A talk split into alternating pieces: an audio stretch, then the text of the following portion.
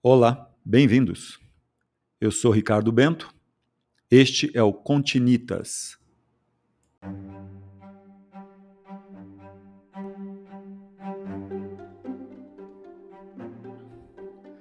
Um podcast sobre história, arquitetura e construção, literatura, cultura e suas conexões. Continitas.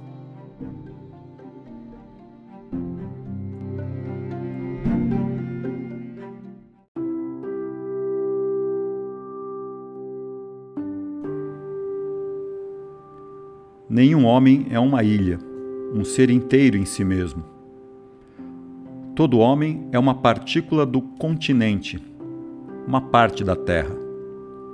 Se um pequeno torrão carregado pelo mar deixar menor a Europa, como se todo um promontório fosse, ou a herdade de um amigo seu, ou até mesmo a sua própria, também a morte de um único homem me diminui porque eu pertenço à humanidade.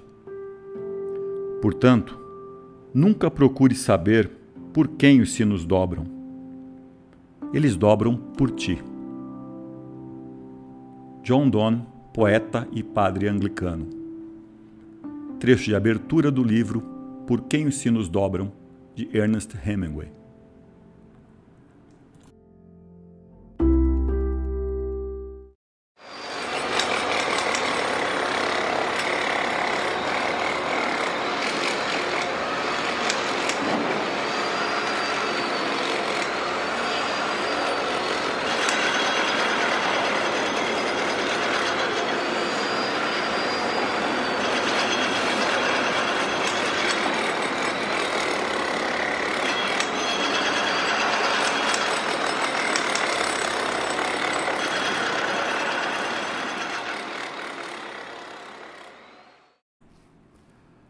No ano de 2014, uma notícia manchou um pouco a imagem de Zaha Hadid, arquiteta iraquiana de renome internacional, falecida em 2016.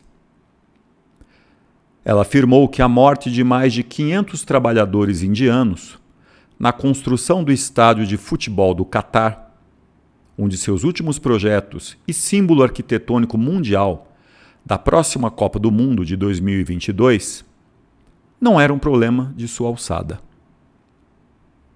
Aspas. Não tenho nada a ver com os trabalhadores. Fecha aspas. Hadid não só se mostrou despreocupada com a ideia de que poderia ser responsabilizada por qualquer uma das mortes, como também tentou colocar a culpa apenas no governo do Catar. O governo que ela decidiu trabalhar de boa vontade. As construções no Catar estão sendo executadas por meio da escravidão moderna, de acordo com o um relatório da Anistia Internacional. Pode-se argumentar que um arquiteto não tem como controlar todas as variáveis de seu projeto, principalmente as que envolvem a fase da execução. Mas será mesmo? O recorde do Catar é terrível quando se trata de mortes em construção. Na época, além dos 500 imigrantes indianos mortos em canteiros de obras, outros 382 trabalhadores nepalenses morreram enquanto trabalhavam em outras instalações da Copa do Mundo. Hadid disse que, apesar de ser a arquiteta de uma das estruturas mais proeminentes da Copa do Mundo, ela não deveria participar da conversa para melhorar a segurança. Questionada se ela estava preocupada, Hadid acrescentou: Sim, mas estou mais preocupada com as mortes no Iraque também. Então o que devo fazer? Não estou despreocupada com isso, mas acho que cabe ao governo olhar e resolver. Não é meu dever como arquiteta cuidar disso. Hadid, que nasceu no Iraque, provavelmente estava falando sobre as baixas da guerra no país. Se foi isso mesmo, relacionar a guerra às mortes na construção não está apenas fora de contexto, mas talvez seja uma insensibilidade. Quanto à segunda parte de sua declaração, de não ser o seu dever como arquiteta cuidar disso? É óbvio que é. E se for uma parte excepcionalmente complicada da estrutura que está causando as mortes?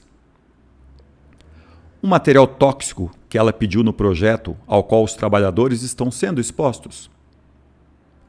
É evidente que se enquadra na descrição de cargo dela ou de sua empresa. Ela ainda declarou: Não posso fazer nada a respeito, porque não tenho poder para fazer nada a respeito. Acho que há um problema em qualquer parte do mundo. E, como eu disse, acho que há discrepâncias em todo o mundo. Este é um problema em todo o mundo, disse ela, como uma forma de afastá-lo.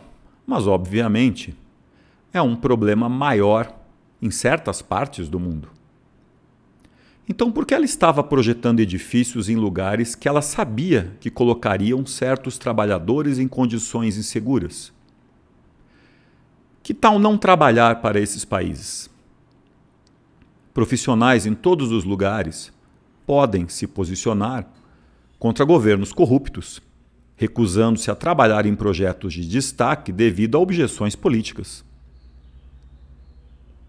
O arquiteto Daniel Libeskind responsável pelo famoso projeto do Museu Judaico de Berlim, ou o One World Trade Center em Nova York, condenou projetos moralmente questionáveis em países com violações dos direitos humanos. Ele disse: os arquitetos têm que assumir a responsabilidade por seu trabalho. Hadid poderia ter feito, no mínimo, uma declaração como essa, à luz das tragédias. E quando de fato se tratar de mortes, poderia ao menos conduzir a opinião pública a investir em um desagravo moral, talvez exigir indenizações. Enfim, poderia fazer qualquer coisa, menos revelar insensibilidade. Não seria essa uma obrigação dos chamados arquitetos superstars? Ou de qualquer profissional? Ou de qualquer pessoa?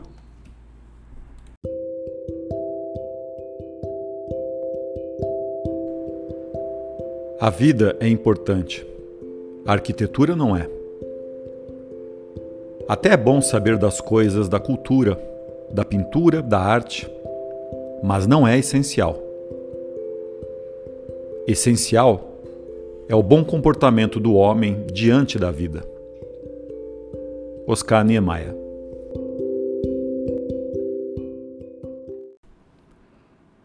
A arquitetura é como a imagem de Dorian Gray.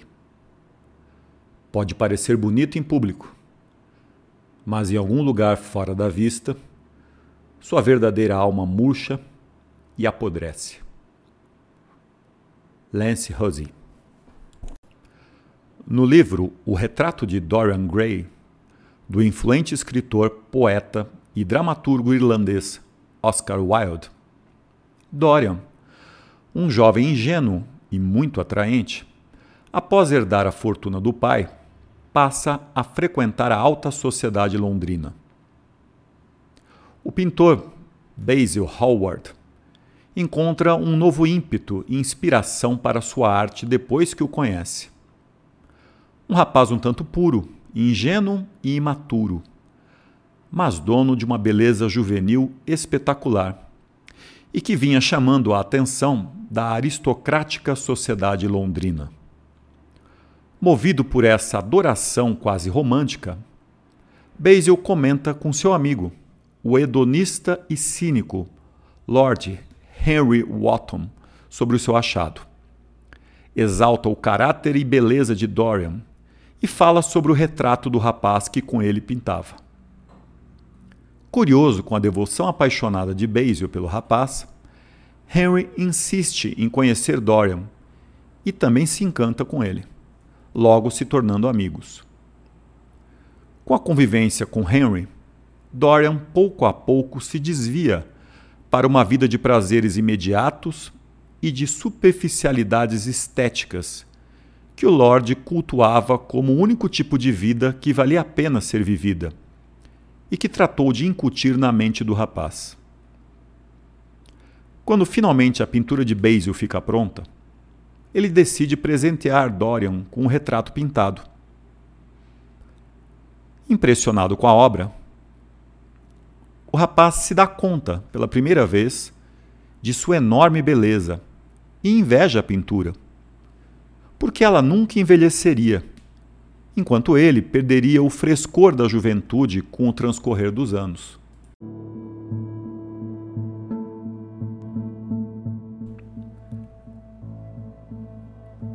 Como é triste. Eu vou ficar velho e horrendo e medonho. Ele jamais envelhecerá além deste dia de junho. Se pudesse ser diferente. Se eu permanecesse sempre jovem e o retrato envelhecesse. Por isso, por isso eu daria tudo. Sim, não há nada em todo o mundo que eu não daria daria a minha alma por isso.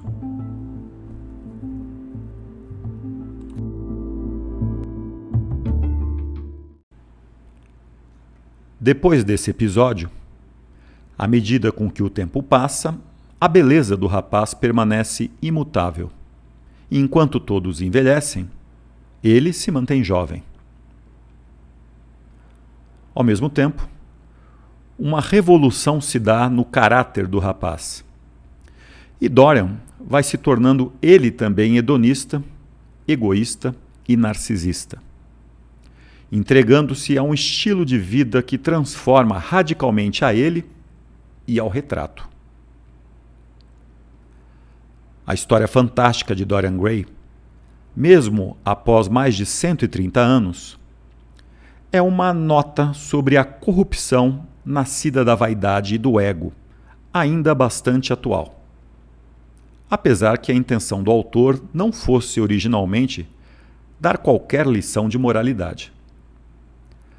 Na obra, Oscar Wilde parece querer nos dizer que a moral só existe pelo temor da punição imposta pelos freios sociais e religiosos.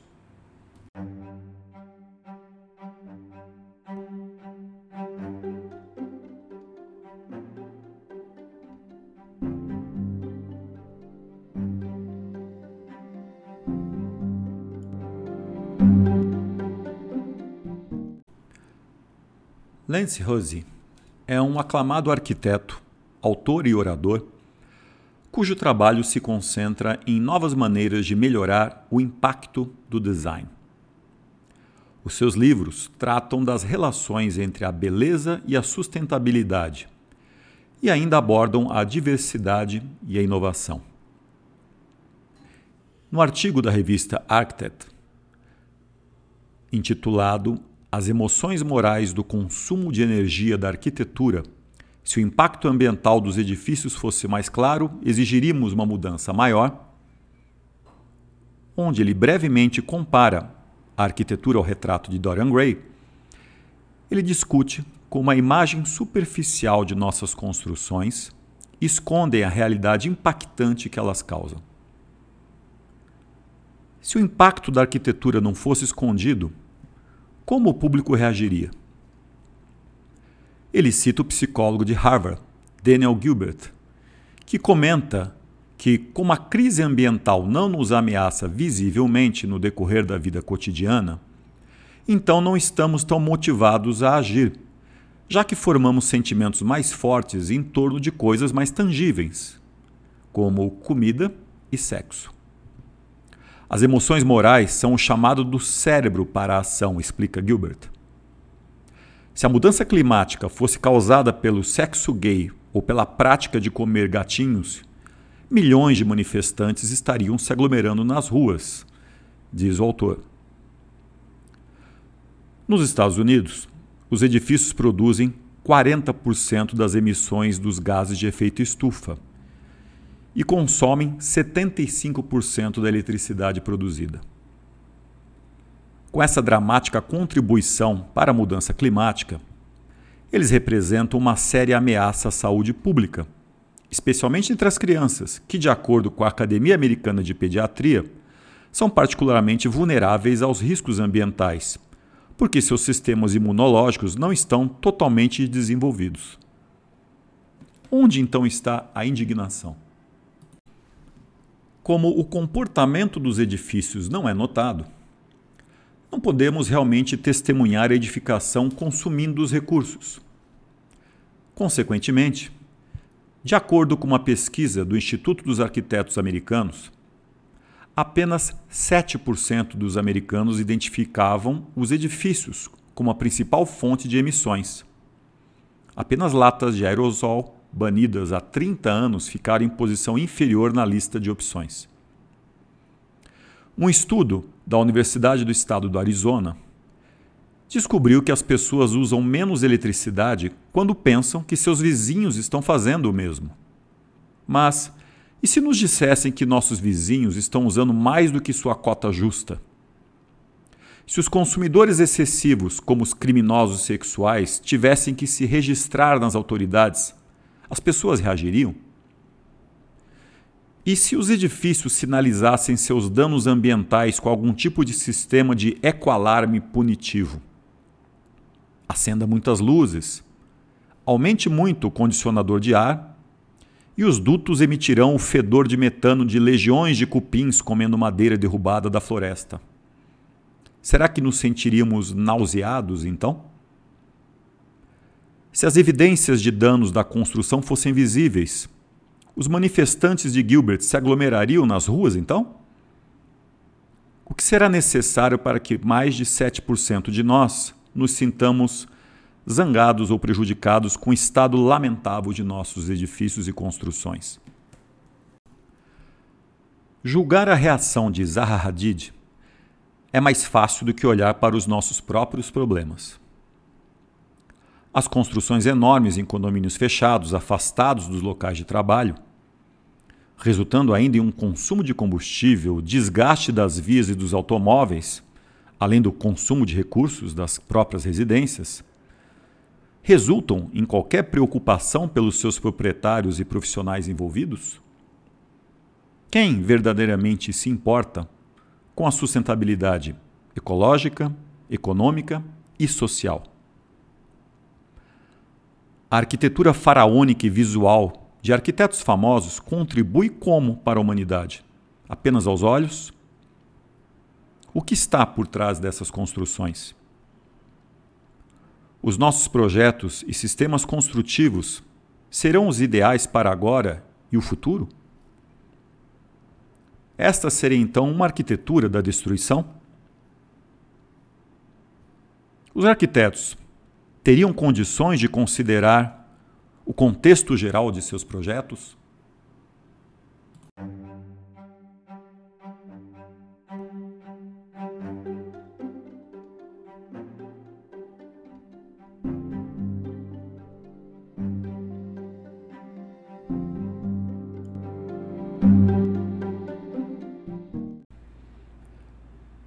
No ensaio Não há projeto sem programa, da jornalista, crítica de arte, professora universitária e curadora brasileira Lisete Lagnado, é exposto como a arquiteta Lina Bobardi procurava considerar o contexto geral de seus projetos arquitetônicos.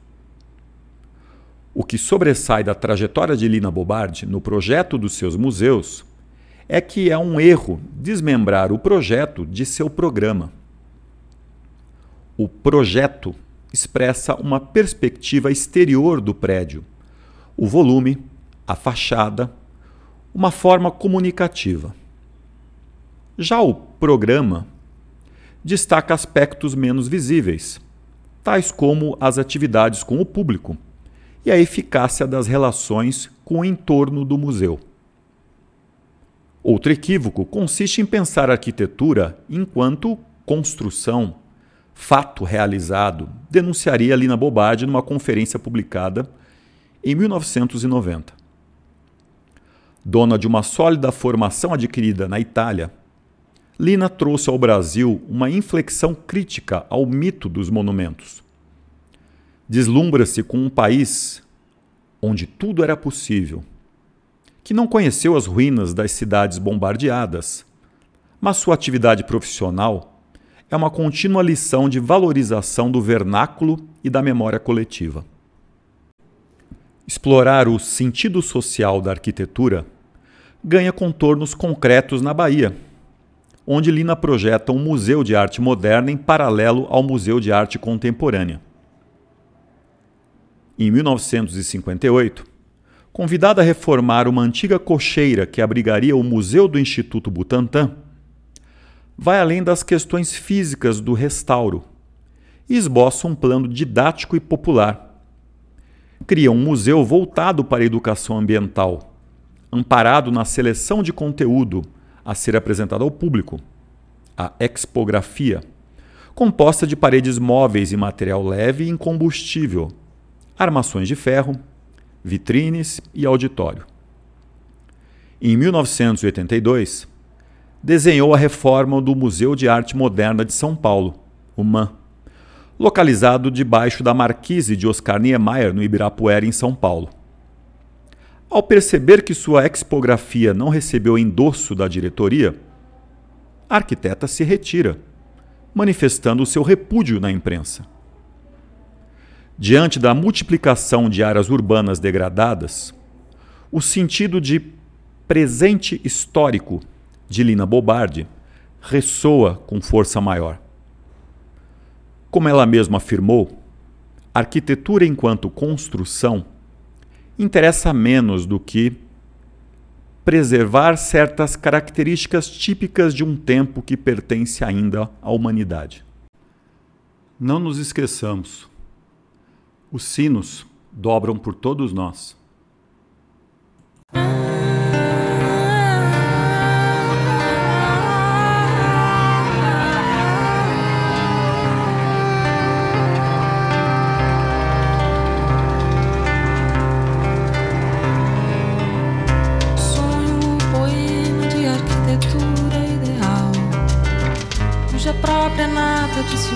Encaixa palavra por palavra.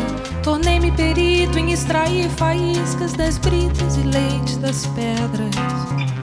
Acordo e o poema todo se esfarrapa, fiapo por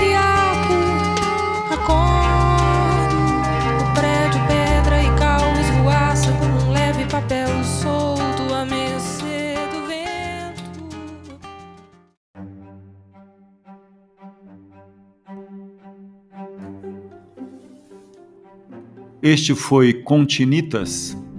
Eu sou Ricardo Bento. Até a próxima.